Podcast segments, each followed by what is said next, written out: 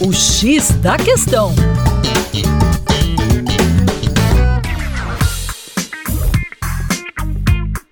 Olá, meu caro ouvinte, com vocês, João Marcelo, do coletivo Terra Negra.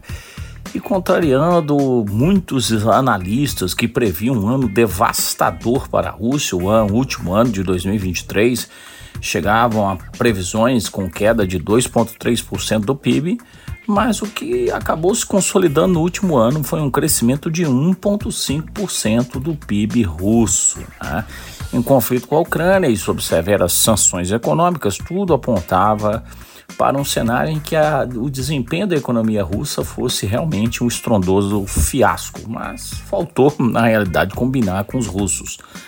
Isso foi há muito tempo batizado de keynesianismo militar. Importante explicar que Keynes foi um grande economista, John Maynard Keynes, um economista que criou uma das principais doutrinas de economia do século XX e defendia, entre outras coisas, a intervenção do Estado na economia no sentido de promover empregos e de promover o crescimento econômico.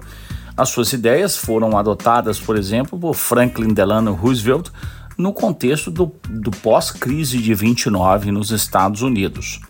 Os Estados Unidos, que usou e ainda usa o seu complexo industrial militar como um, um grande vetor, um grande impulsionamento de crescimento econômico. E no caso de uma economia de guerra, que, é o, que a Rússia está vivendo nesse momento, isso ativa vários setores industriais, uma verdadeira cadeia que envolve siderurgia, metalurgia, petroquímica, é, desenvolvimento tecnológico.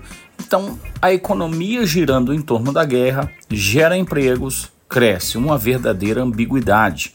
É exatamente um crescimento ligado a perdas humanas e materiais. Para mais, acesse aí o nosso Instagram, arroba Terra Negra Brasil.